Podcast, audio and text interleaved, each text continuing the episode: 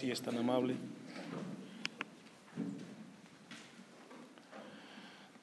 Estamos en un pasaje muy importante dentro del el Evangelio de Mateo. El tema de esta predicación es juicio sobre los que rechazan a Jesús. Juicio sobre los que rechazan a Jesús. Volvemos con mucho gozo a este capítulo 12 eh, de Mateo y encontramos un pasaje muy importante que debe a nosotros eh, llevarnos a la reflexión. Regularmente cuando nosotros le hablamos a la gente de Jesús, hay gente que dice, pues yo no soy tan malo. Hay gente en el mundo que dice, pues yo no le he hecho nada a Dios, ¿de qué me voy a arrepentir? Si he hecho buenas, buenas cosas. Y casi siempre cuando nosotros nos toca predicarle o hablarle a alguien de Jesús, hay gente que no tiene problema con que le hablemos de Jesús. Y nosotros decimos, bueno, hay gente que es buena, moralmente hablando, y cómo ellos se van a arrepentir o de qué se van a arrepentir. Pero encontramos un pasaje en el cual encontramos que es inevitable que la gente sea desnudada, por decirlo así, y rechace el Evangelio de Cristo. Cuando se nos habla de Dios, podemos justificar muchas cosas, pero cuando Cristo nos confronta a nosotros con Él mismo, con su Evangelio, ahí somos exhibidos que hay dentro de nuestros corazones. Y es el pasaje que hemos leído. Me dejo un apartado, ahí vamos a ir a Juan 15, 22 y tengamos un momento de, un tiempo de introducción al pasaje. Cuando el ser humano se enfrenta claramente y frontalmente con Jesucristo, con su vida, en ese momento se desnuda lo que hay en su corazón. Dice Juan 15, 22, si yo no hubiera venido ni les hubiera hablado, no tendrían pecado, pero ahora no tienen qué? Excusa por su pecado. Jesús está hablando a los fariseos y les dice, si yo no hubiera venido, ustedes no tendrían problema. Lo que pasa es que ahora yo vine y su pecado es señalado y no tienen excusa. Mire, es como cuando nosotros llevamos una vida en desorden y Dios nunca nos confronta. Cuando Dios nos confronta con nuestro pecado, ¿qué tenemos que hacer? O corregimos o seguimos haciendo el pecado que venimos haciendo. Pero delante de Dios ya no hay excusa, porque a mayor conocimiento, mayor responsabilidad. Lo que Jesús les dice ahí, no tendrían pecado, pero ahora no tienen excusa por su pecado. El que me aborrece a mí, también a, también a mi Padre aborrece. Es decir, si tú dices que amas a Dios, también tienes que amar a Jesús. Si tú amas a Dios, tienes que amar las palabras de Jesús. No puedes amar a Dios y rechazar a Cristo. Si tú amas a Dios y Jesús dice, venid a mí todos los que estéis cargados y trabajados, que yo os haré descansar. Si tú rechazas a Jesús, vas a rechazar a Dios. Es lo que Jesús está diciendo. Versículo 23, el que me aborrece a mí, también a mi Padre aborrece. Si yo no hubiese hecho entre ellos obras que ninguno otro ha hecho, no tendrían pecado. Pero ahora han visto y han aborrecido a mí y a mi Padre. Es decir, si tú rechazas a Dios, también vas a rechazar a Jesús. Hay gente que dice, yo no tengo problema con Dios, hermano. Yo voy al templo. Pero sí tienes problemas con las enseñanzas de Jesús. Es que eso de Jesús es muy radical. Lo que Jesús pone en claro en el capítulo 15, 22 al 25 es de que si tú aceptas a Dios, tienes que aceptar las enseñanzas de Jesús. No puedes aceptar una cosa y la otra no. Ahora, esto es con la gente de afuera, con nosotros. Hay gente que dice, bueno, yo no tengo problema con las cosas de Dios, pero sí con su palabra, porque no hacemos lo que Dios nos pide. Entonces Jesús dice en el 24, al final, y ya han aborrecido a mí y a mi Padre. Pero esto está para que se cumpla la palabra que está escrita en su ley. Sin causa me aborrecieron. ¿Por qué acusaron a Jesús en, Mateo capítulo 12? Eh, Blasfemaron contra Jesús, le atribuyeron las obras a Satanás de lo que Jesús estaba haciendo y a Jesús lo rechazaron. Dice, sin causa me aborrecieron. Ahora, ¿a qué se refiere aquí Jesús en el pasaje de Juan 15, 22? Recordemos que una de las razones por las cuales Israel fue llevado cautivo a Babilonia fue por el pecado de idolatría, aborreciendo la enseñanza de Dios. Y aunque Dios les habló a la nación, Israel siempre fue idólatra.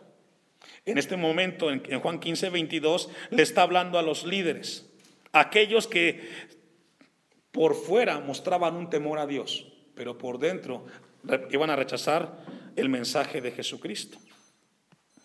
Cuando Jesús les habla así a los fariseos que estaban en Juan 15, 22, tenía en mente lo que ellos eran. A los fariseos siempre les llamó hipócritas, porque ellos por fuera mostraban piedad, pero por dentro había un ser que no tenía temor de Dios. Mire lo que dice Mateo 23, 27. Este tema es muy importante, hermanos, porque puede existir la posibilidad que en este lugar, aunque estemos congregados aquí, haya personas o hermanos que con Dios no tengan problema, pero con Jesús sí. Y es el mismo Dios. Sin embargo, cuando Jesús enfrenta a los fariseos, siempre rechazó su hipocresía. Recordemos que la hipocresía es una doble vida. Yo aparento una cosa delante de Dios en el templo y vivo una muy diferente fuera del templo.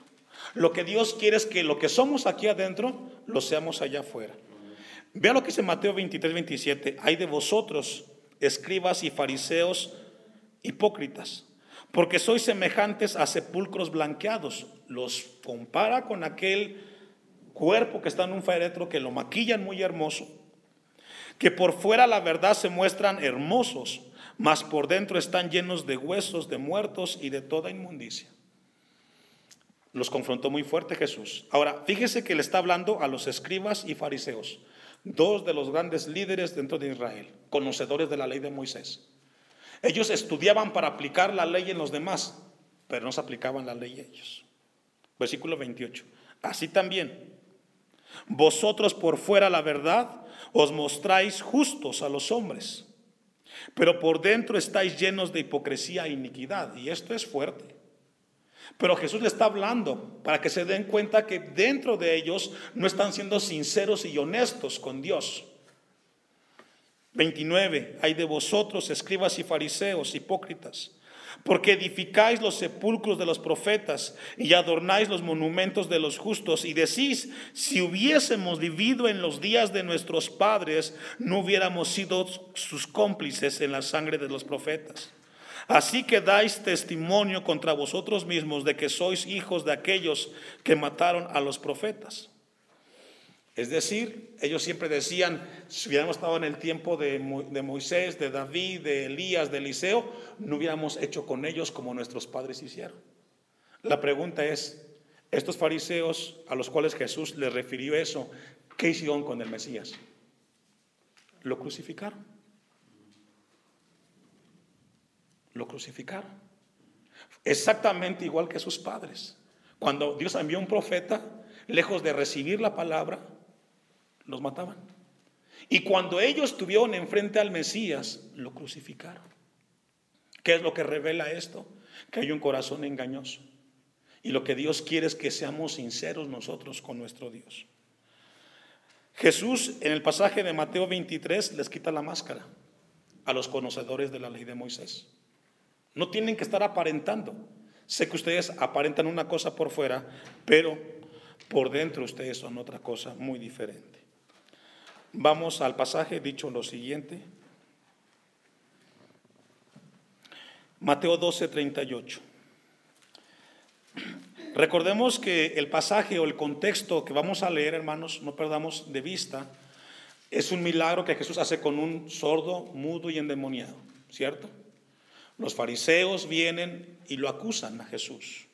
Le atribuyen a Satanás los milagros de Jesús. Segundo, Jesús los confronta y les dice que por sus palabras serían justificados y también serían condenados por sus palabras. Es el contexto. Está con ellos ahí enfrente. Versículo 38. Entonces respondieron algunos de los fariseos y de los escribas. ¿Sí logra ver? Después de que Jesús los confronta y les dice, tengan cuidado, la magnitud de sus palabras trascienden muchísimo. Cuando ellos se ven acorralados, van contra Jesús otra vez más, estos dos grupos, fariseos y escribas, diciendo, ¿cómo le dijeron? Maestro, maestro, deseamos ver de ti señal. Y sabe que esa palabra que ellos dicen, maestro, es hipocresía. Porque momentos atrás lo estaban acusando. ¿Sí se recuerda? Le estaban diciendo que por causa de Belcebú él había hecho los milagros.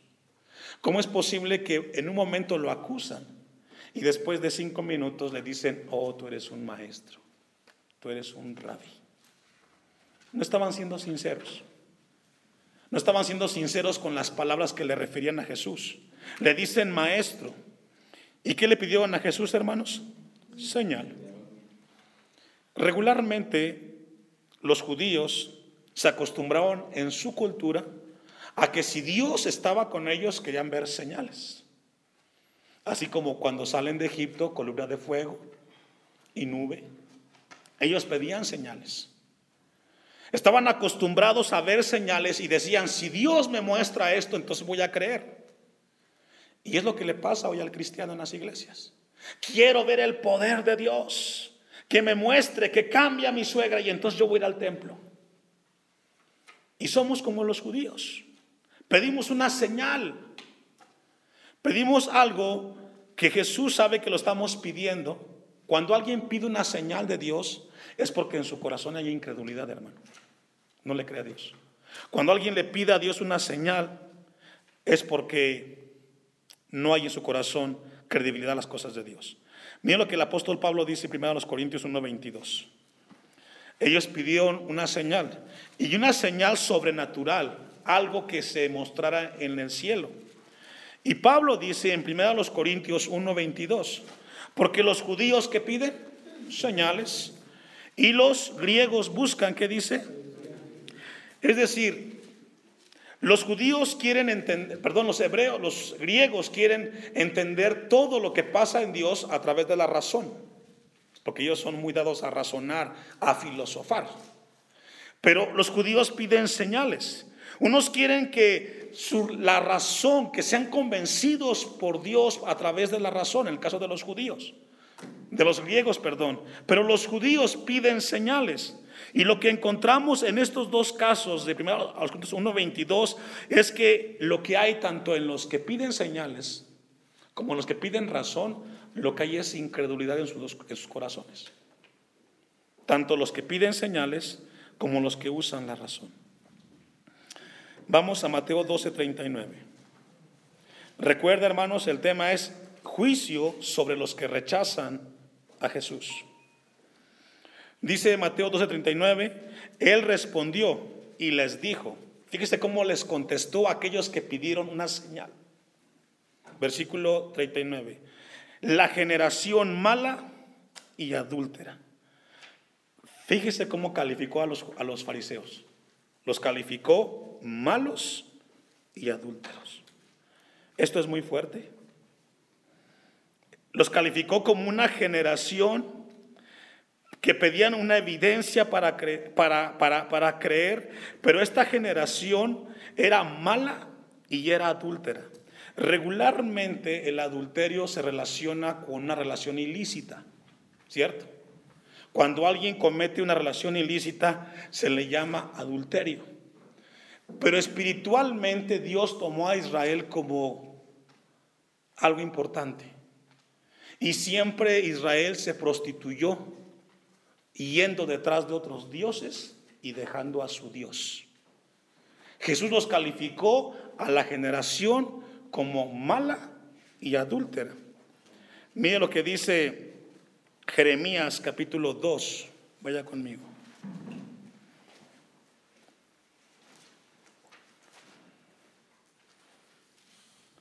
Jeremías 2.2. Anda y clama a los oídos de Jerusalén, diciendo, así dice Jehová, me he acordado de ti, de la fidelidad de tu juventud, del amor de tu desposorio, cuando andabas en pos de mí en el desierto, en tierra no sembrada. Jeremías describe a Israel.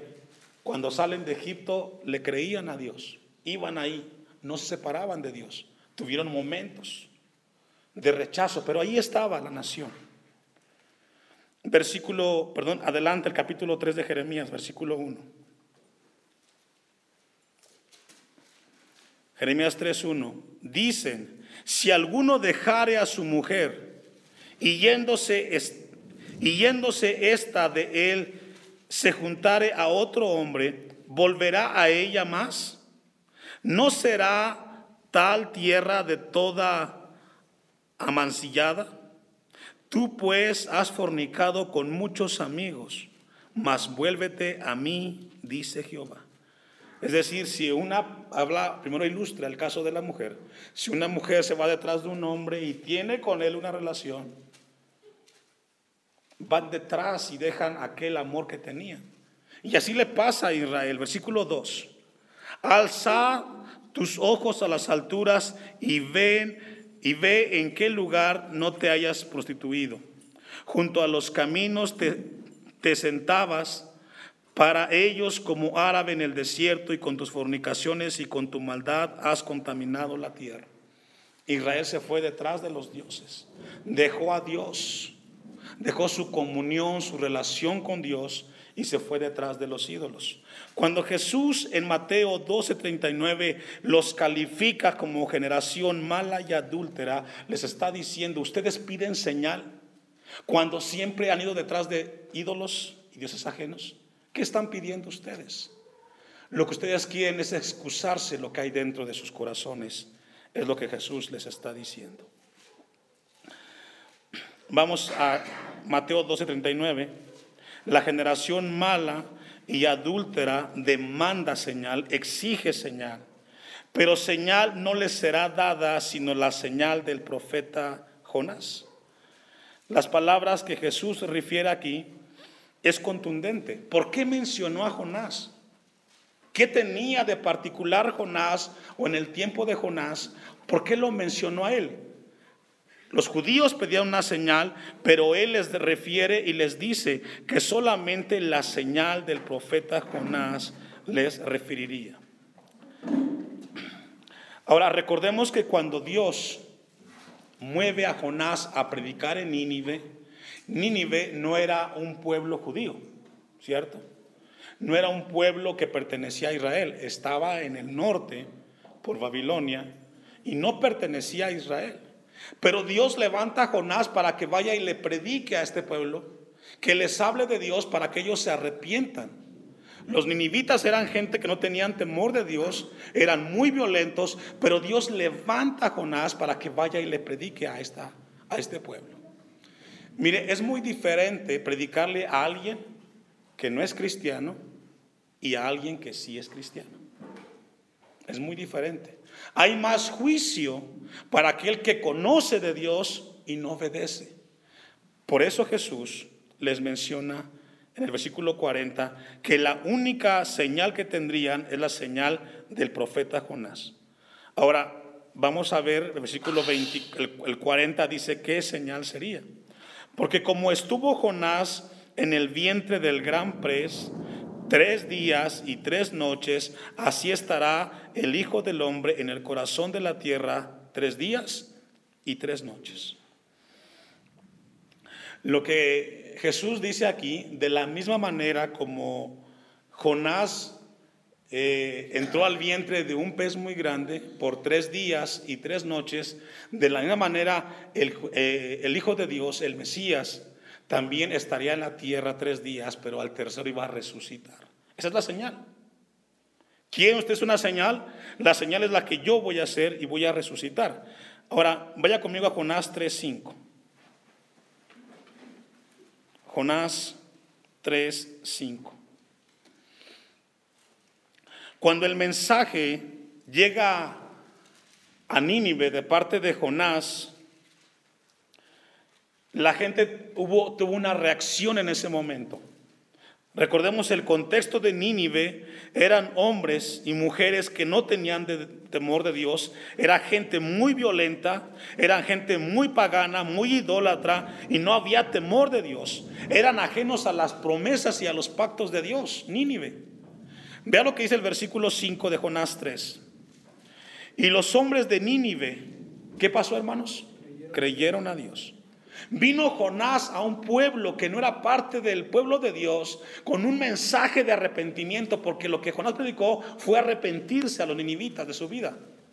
Les predicó el mensaje y los hombres de Nínive creyeron a Dios y proclamaron ayuno y se vistieron de silicio desde el mayor hasta el menor de ellos.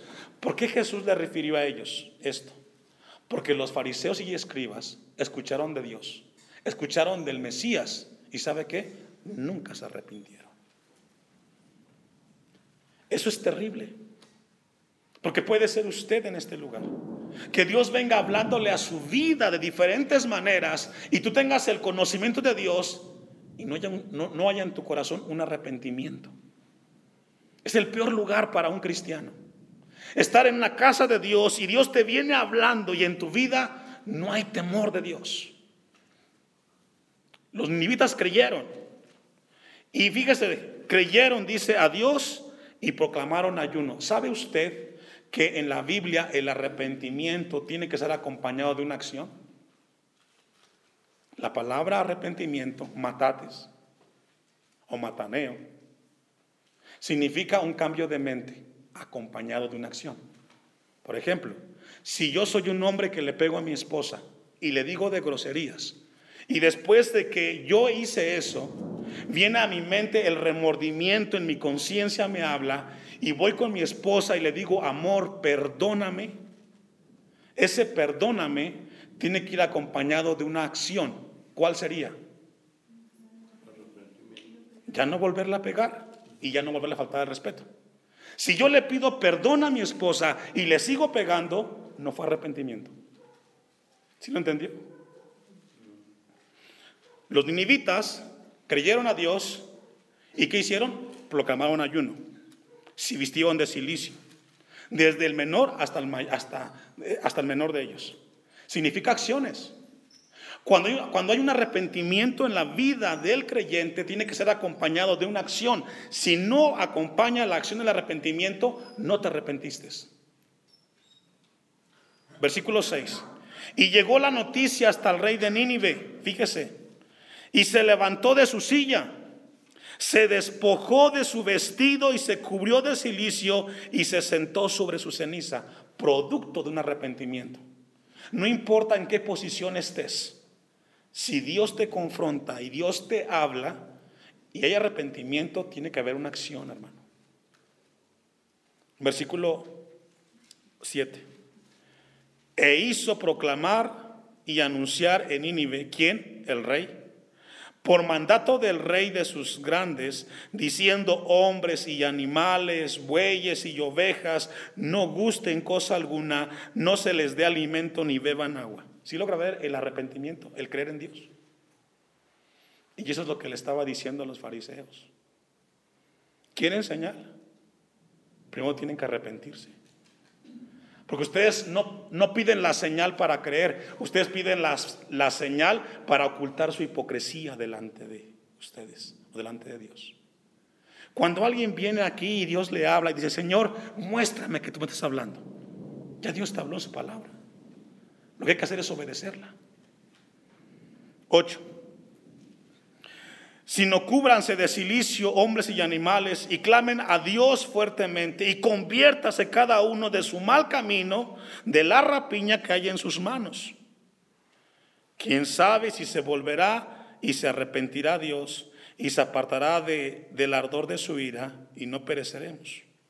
Y vio Dios lo que hicieron. ¿Qué vio Dios, hermanos? Dos cosas. Un corazón arrepentido sinceramente y una acción.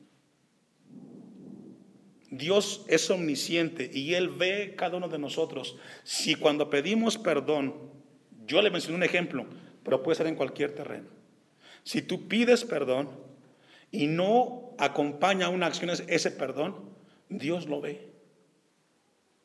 Y vio Dios lo que hicieron. Se convirtió de su mal camino y se arrepintió del mal que había hecho, que había dicho que les haría y no lo hizo. Esa es la señal que Jesús quiere llevar que los judíos y fariseos reflexionen. Vamos a Mateo 12, 42.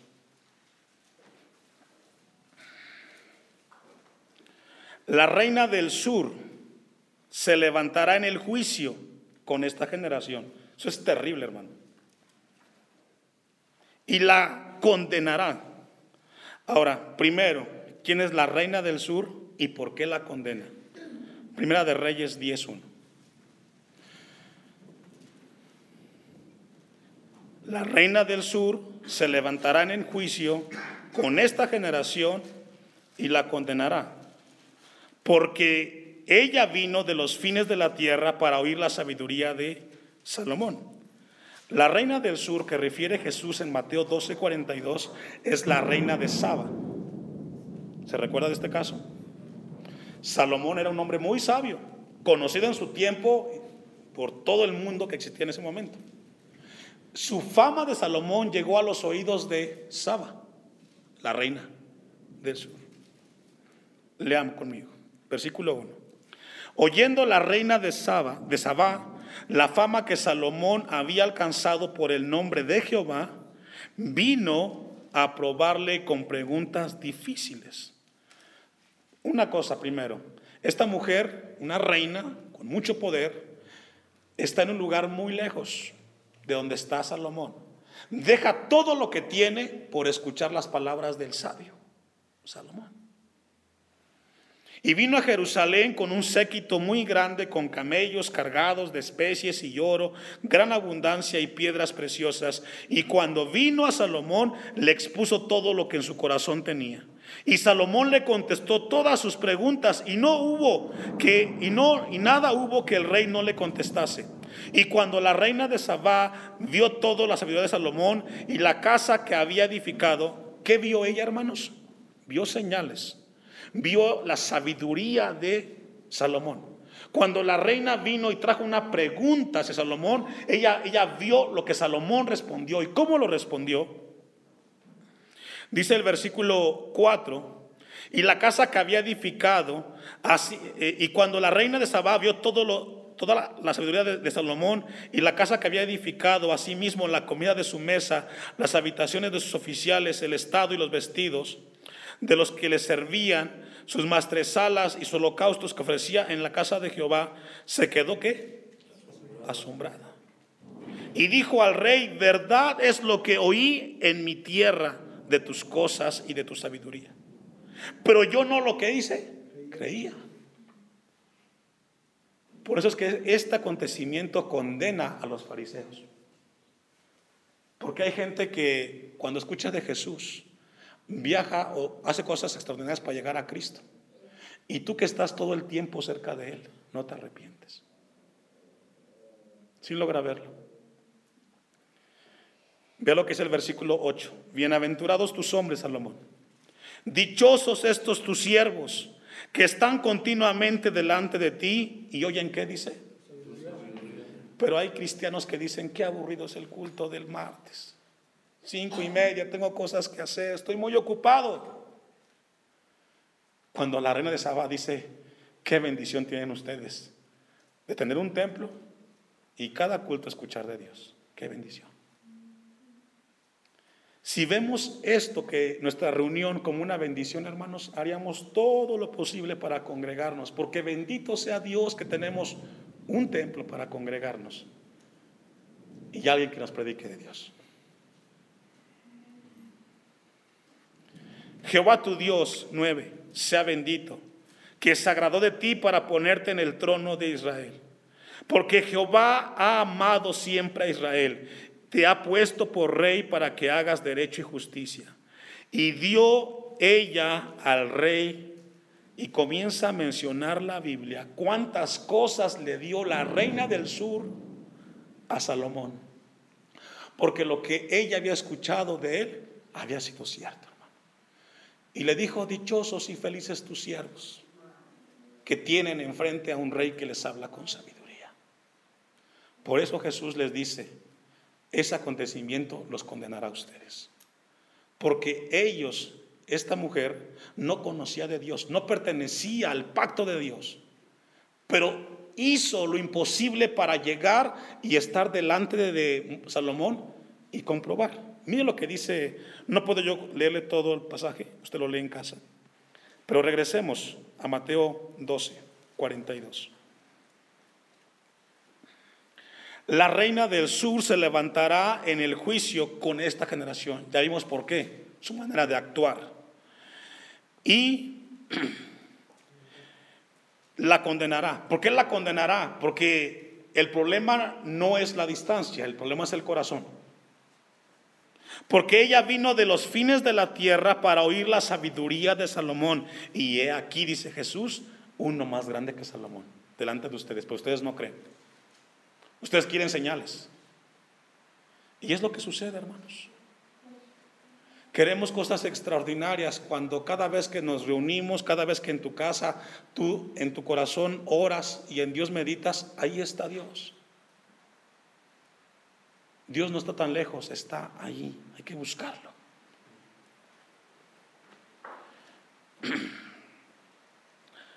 Vamos a concluir en primer libro de Reyes 10:26, los últimos versículos del pasaje.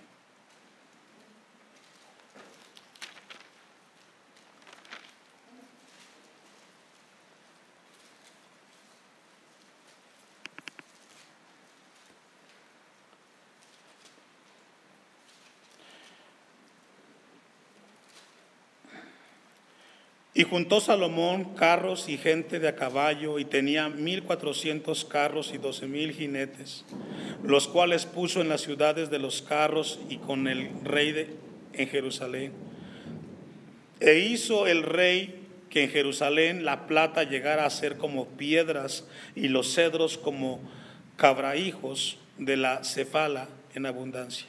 Y traían de Egipto caballos y lienzos a Salomón, porque la compañía de los mercaderes del rey comprobaba, compraba caballos y lienzos. Y venía y salía de Egipto el carro de por 600 piezas de plata y el, y el caballo por 150, y así los adquirían por mano de ellos todos los reyes de los Eteos y de Siria. Concluye el capítulo 10 de lo extraordinario que fue la vida de Salomón. Pero Jesús dijo, uno más grande que Él está aquí. Pero ustedes piden señales. La próxima vez que Dios te hable, antes de que digas que Dios me muestre, revisemos nuestro corazón, hermanos. Porque dichosos y felices aquellos que tenemos la bendición de adorar a un Dios vivo y de cada martes y cada domingo escuchar su palabra. Póngase de pie.